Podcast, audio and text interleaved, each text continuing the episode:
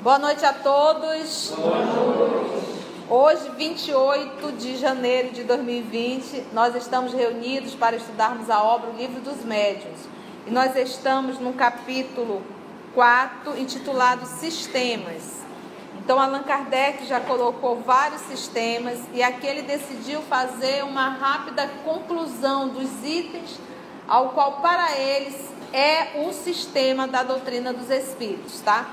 ele adentra nesse, nessa dissertação dele com esse último parágrafo dizendo assim: Eis aqui as consequências gerais deduzidas de uma observação completa. Voltei um pouquinho. E que agora formam a crença, pode-se dizer, da universalidade dos espíritas, visto que os sistemas restritivos não passam de opiniões isoladas. Então, nós estudamos a semana passada o item 1, 2, 3, o 4, 5, o 6 e o 7. Hoje nós iremos fazer o 8. Vamos fazer a nossa oração inicial? Nosso Senhor Jesus,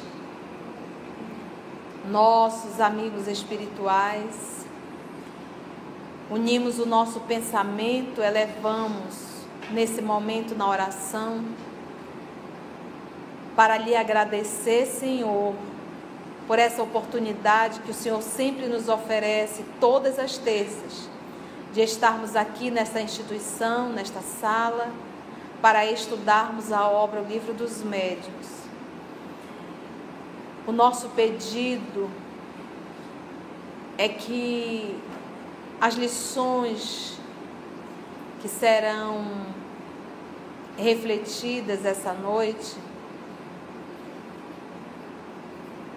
que, ela, que elas possam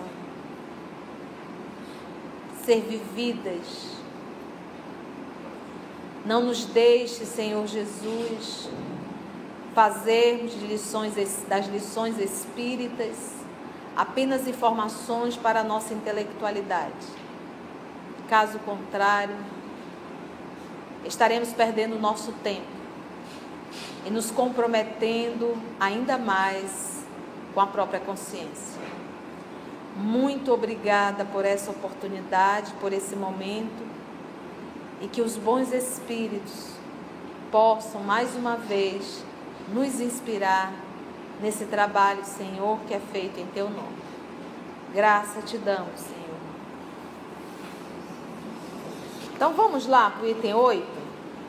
Ele diz assim: Todos os espíritos em dadas circunstâncias, podem manifestar-se aos homens, o número dos que podem comunicar-se é indefinido. Então, todos os espíritos, em dadas circunstâncias, podem manifestar-se aos homens, pode se apresentar.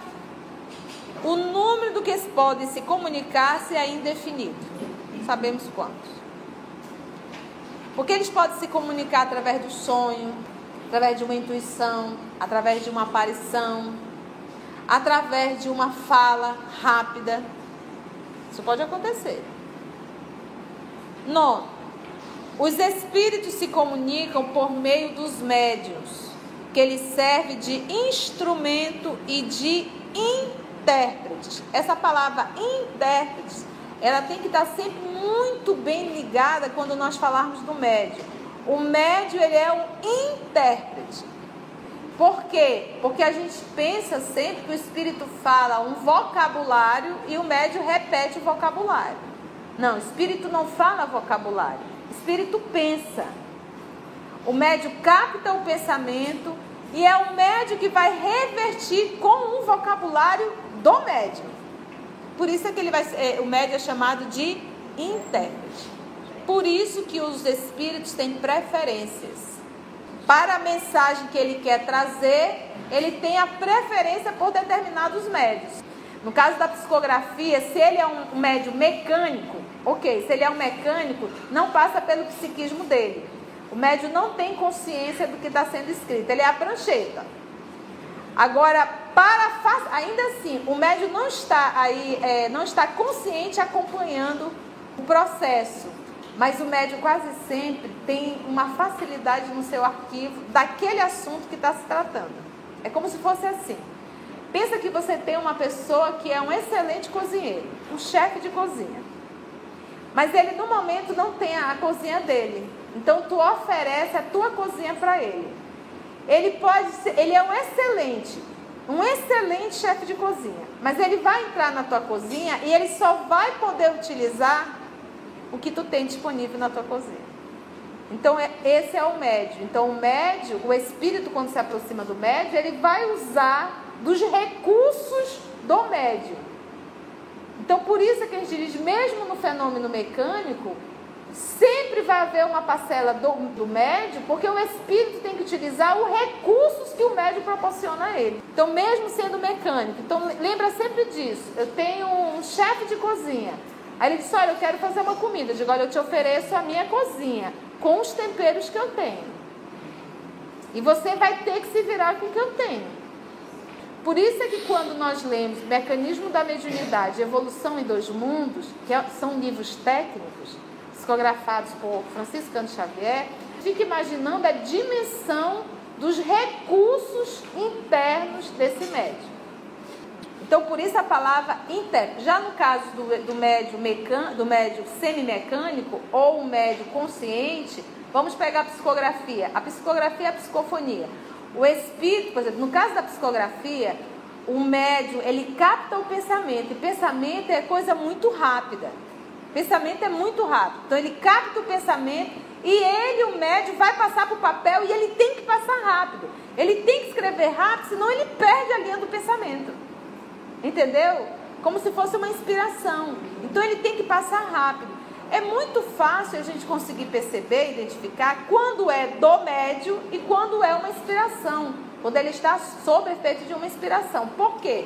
Se eu te der aqui, faço uma redação e vou te dar um tema, tu vai ficar pensando, pensando, pensando. Você vai, escreve um pouco, para, pensa. Você está construindo uma linha de pensamento em cima do tema que nós direcionamos.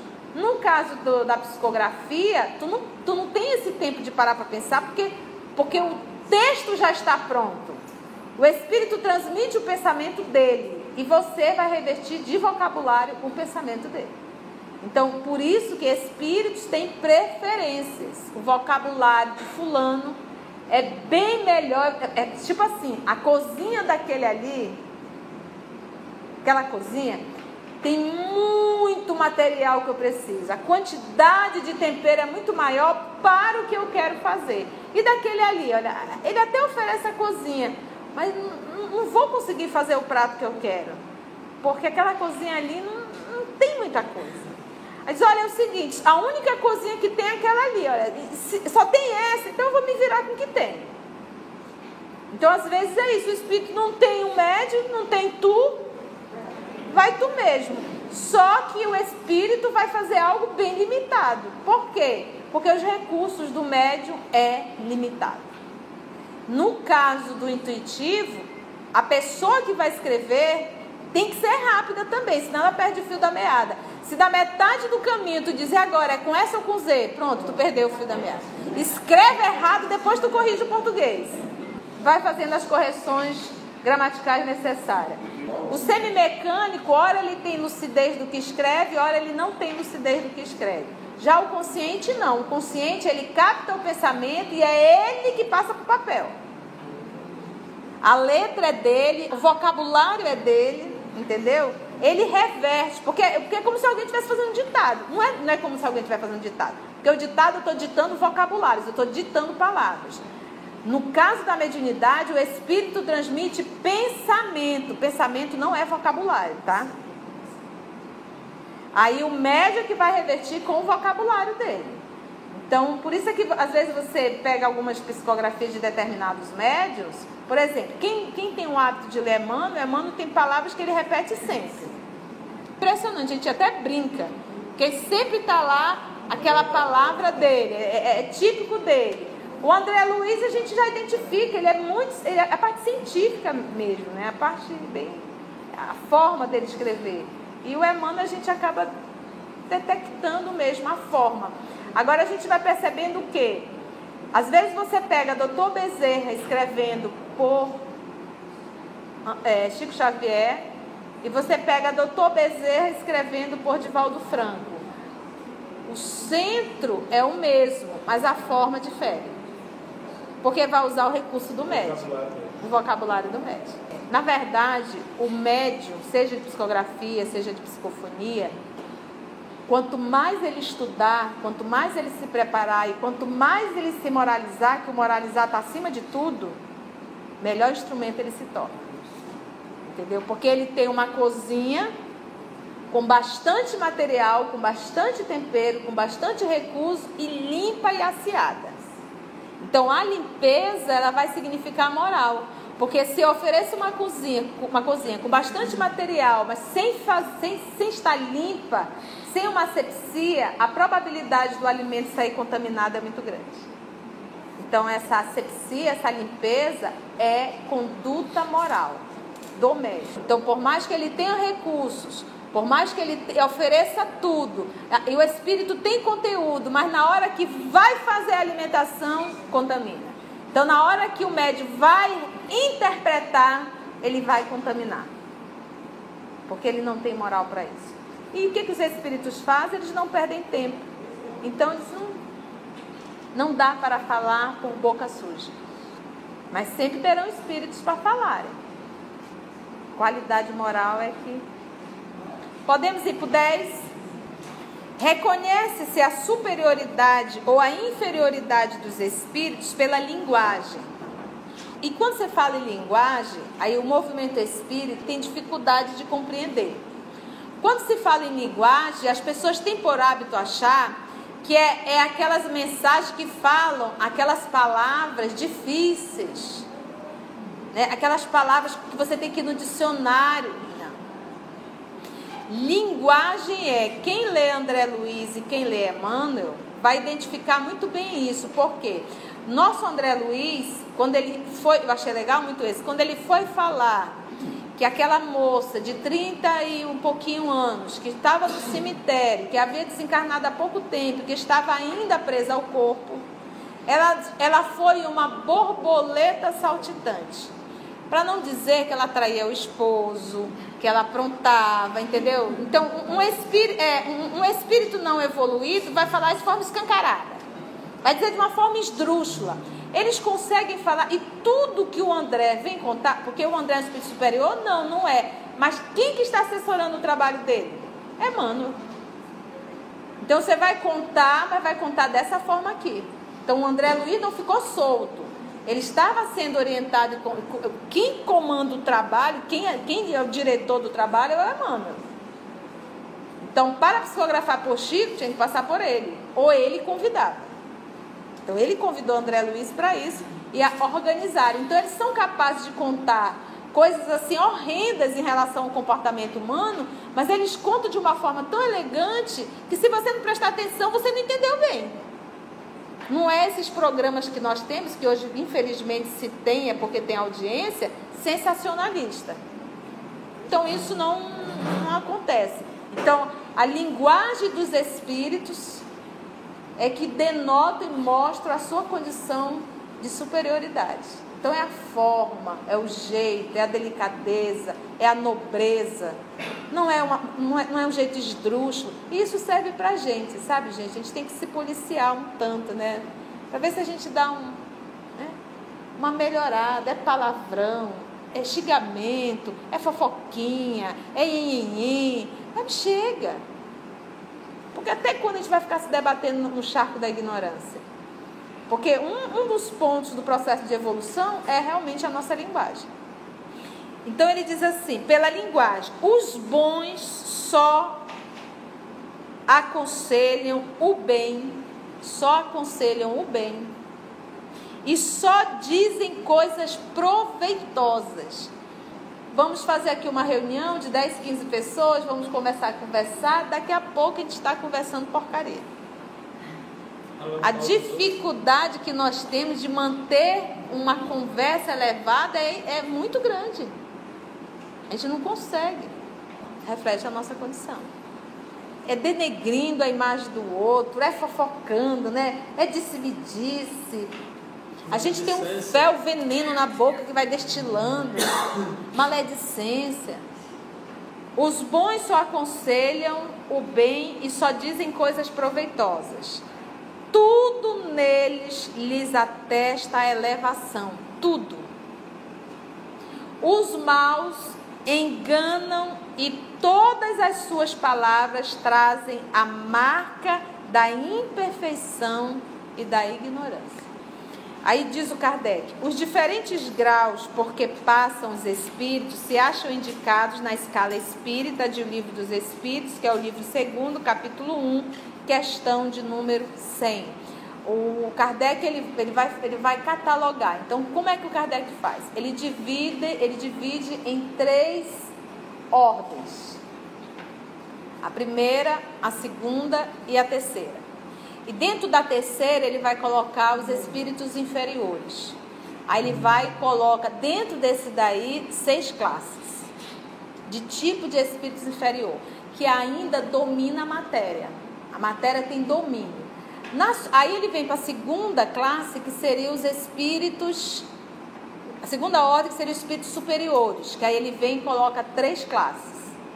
Aí ele vem para a primeira ordem, que é espírito puro e é classe única. Não tem mais. Porque no superior tem um da inteligência e o da moral, e tem aqueles que já têm os dois.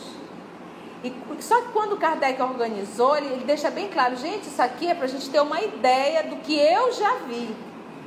É uma classificação para nós termos uma ideia que existe espíritos e espíritos. Por quê? Porque nós temos um vício, acho que milenar, de ouvir espírito falar e acreditar que tudo aquilo que o espírito falou é verdade vai acontecer. Nós temos essa coisa, a gente faz reunião, o espírito vem e fala, a gente vai e faz tudo que o espírito falou. E espíritos nobres, eles respeitam livre-arbítrio. Eles não ficam dizendo faça isso, faça isso, faça isso, faça isso, faça isso. Isso é espírito manipulador. Eles não interferem na administração às vezes, quase sempre, é um médium querendo que se faça a sua vontade e manda um recado. Só que pena, porque a gente vai ter que responder por isso. Então, tenhamos muito cuidado. Uma vez fomos para uma reunião, o Espírito falou, aí depois o coordenador olhou para mim, você viu o que ele falou para o grupo? Eu disse, o que o nosso irmão falou não quer dizer que está certo, não quer dizer que está errado, quer dizer que tem que ser avaliado.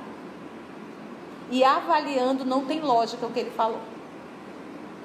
Além de não ter lógica, é uma redundância, não tem particularidade nenhuma.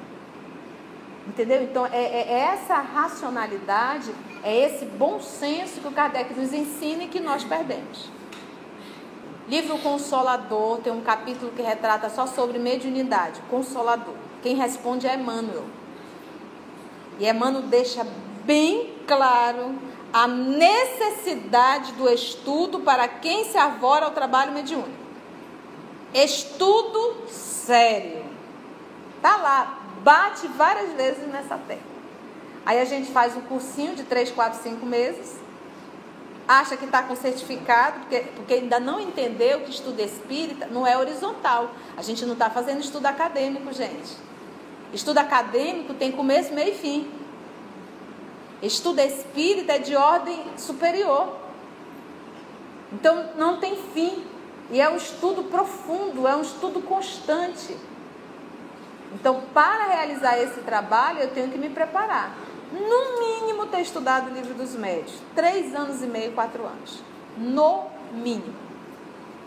Conceição, mas se eu for, vá, é acidente na série. Você vai se fascinar. Espíritos superiores não levam a sério o teu trabalho. Mas tem comunicação? Tem. Meus irmãos, se eu agora, nesse momento, pegar essa mesa, pegar dois médios, fazer uma prece, vai ter comunicação. Mas é porque aqui não. Se eu quiser fazer lá no meio da rua, a gente faz e vai ter comunicação. Porque espírito tem tudo quanto é canto. Qualidade, aí vai depender do grupo. Então, a seriedade do grupo, a seriedade do grupo, gente, eu me dedico a esse trabalho. Como é que eu me dedico a esse trabalho? Eu me estudo, eu me esforço para me tornar um ser humano melhor. Eu tenho a consciência do que é se comunicar com os espíritos de uma forma direta. Ou eu estou lá por pura curiosidade. Quando alguém chega comigo e diz, ai, professor, eu morro de vontade de ver as comunicações do espírito. Eu digo, você ainda não entendeu o espiritismo. Se o teu propósito é só esse, tu ainda não entendeu o espiritismo. Então, o estudo dessa classificação é indispensável para se apreciar a natureza dos espíritos que se manifestam, assim como suas boas e más qualidades. O espírito pseudo sábio, ele vai estar em qual classe?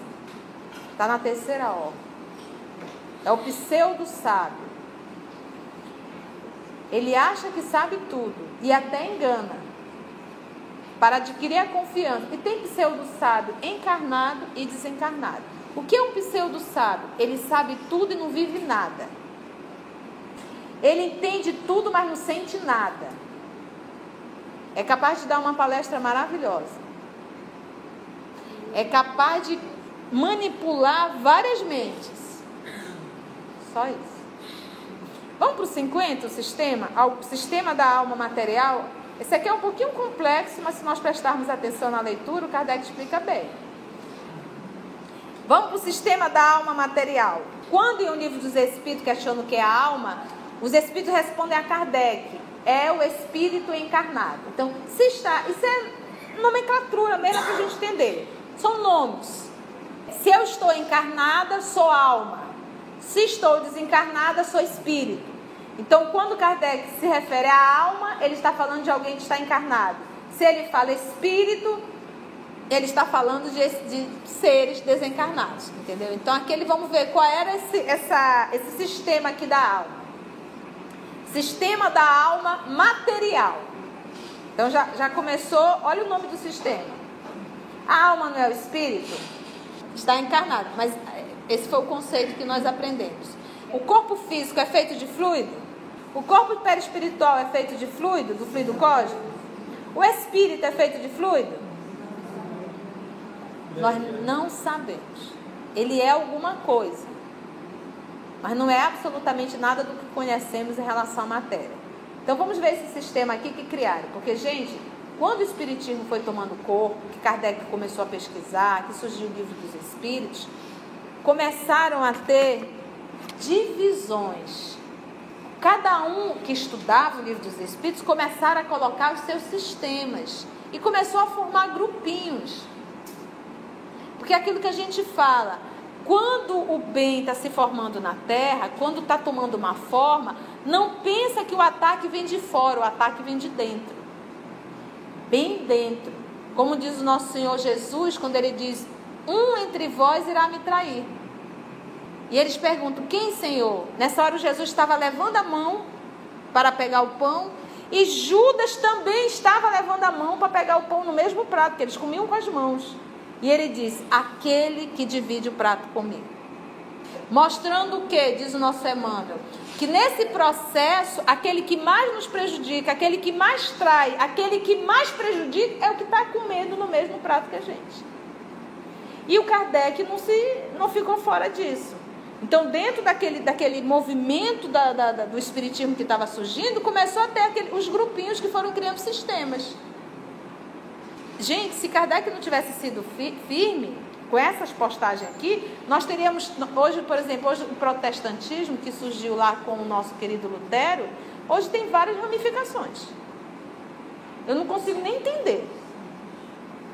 Nem dou conta de entender. Se o professor não tivesse tido firmeza nessas, nesses comentários dele aqui, nós teríamos espiritu, espiritismo A, espiritismo B, espiritismo C, espiritismo D. Então ele foi muito bem orientado quando ele pegou tudo, publicou no livro dos médicos, colocou o sistema e foi comentar. Diz o Kardec: consiste apenas numa opinião particular sobre a natureza íntima da alma particular é de meio gato pingado.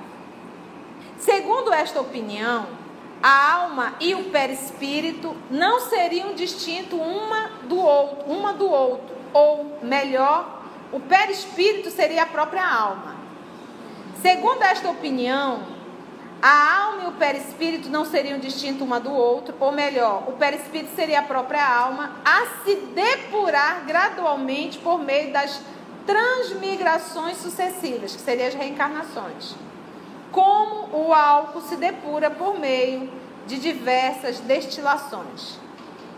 A doutrina espírita, entretanto, considera o perispírito como envoltório fluídico da alma ou do espírito. Então, o perispírito é o envoltório, é o corpo perispiritual, que é feito de fluido cósmico também, não tão denso quanto o corpo físico, e que é o modelo organizador biológico.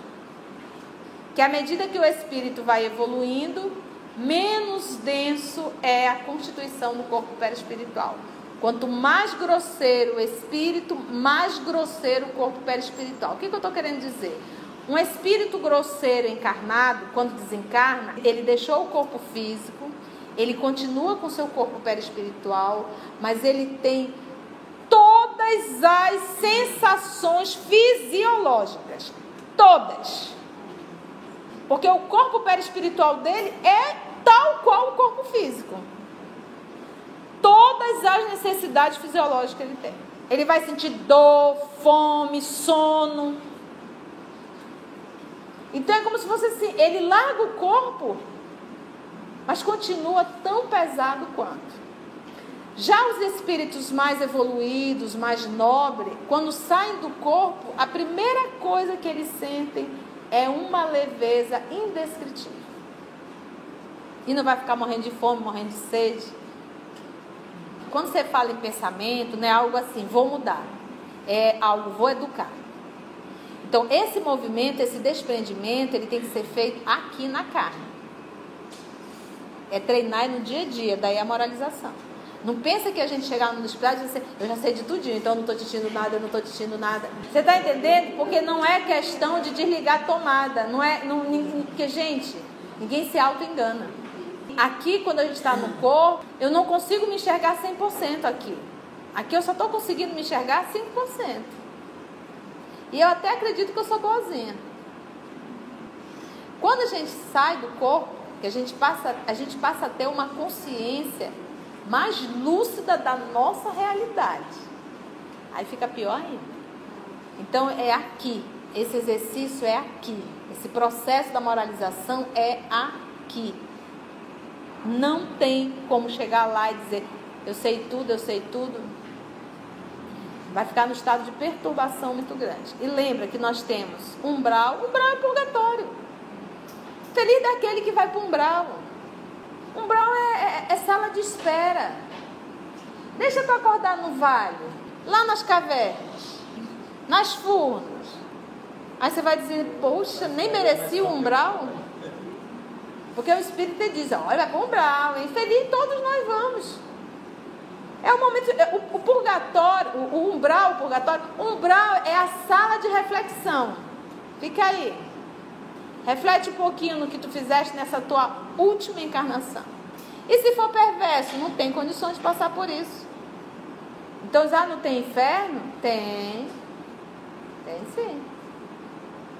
Jesus não mentiu, ele disse haverá prantos e ranger de dentes.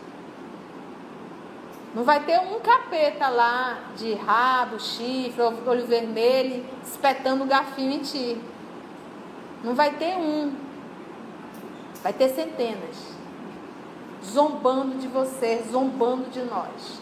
Tava lá ranchinho, falava com os espíritos, caba safado, olha onde tu tá, até pior do que nós. Nós ainda teremos que ouvir isso, né? Então é aqui, meu amigo, na carne, não é fora não. Continuando aqui, ele diz assim: a doutrina espírita Entretanto, considero o perispírito, vou repetir, como o envoltório fluídico da alma ou do espírito, sendo matéria o perispírito, embora essa matéria do perispírito é muito etérea, a alma seria de uma natureza material, mais ou menos essencial, se eu for acreditar nesse sistema.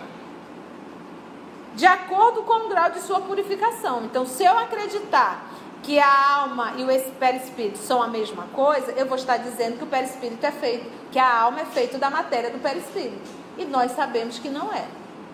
Este sistema não invalida nenhum dos princípios fundamentais da doutrina espírita, visto nada alterar com relação ao destino da alma. As condições de sua felicidade futura são as mesmas. Como a alma e o perispírito formam um todo, sob a denominação de espírito, a exemplo da semente, da polpa, que também formam um todo sob o nome de fruto, toda a questão se resume em considerar o todo como homogêneo, em vez de considerá-lo formado de duas partes distintas. Como se vê, tal opinião não leva a consequência alguma. E se dela nos ocupamos, foi porque encontramos pessoas inclinadas a ver uma nova escola no que não passa, afinal, de simples interpretação de palavras. Já estavam querendo fundar um novo grupo, tá vendo? Semelhante modo de ver, aliás, muito restrito, mesmo que se achasse mais generalizado, não constituiria uma cisão entre os espíritas, do mesmo modo que as duas teorias da emissão e das ondulações da luz não dividem os físicos. Os que quisessem formar grupo à parte por uma questão tão pueril, provariam só com isso que ligam mais importância ao acessório do que ao principal e que se acham compelidos à desunião por espíritos que não podem ser bons, visto que os espíritos bons jamais insuflam a acrimônia e a cisania. Acrimônia, quem quiser colocar aí, aspereza, acidez, cisânia. Falta de concordância ou de harmonia, desarmonia, discórdia, tá? É por isso que conclamamos todos os verdadeiros espíritas. Acho legal quando ele põe verdadeiros espíritas, então tem um falso espírita, né? Os verdadeiros espíritas a se manterem em guarda contra tais sugestões e a não darem a certos pormenores mais importância do que merece. O essencial é o fundo. E aí nós vamos parar aí porque o tempo já foi. Agradecemos ao nosso Senhor Jesus por mais esse momento de estudo e reflexão e até o nosso próximo estudo.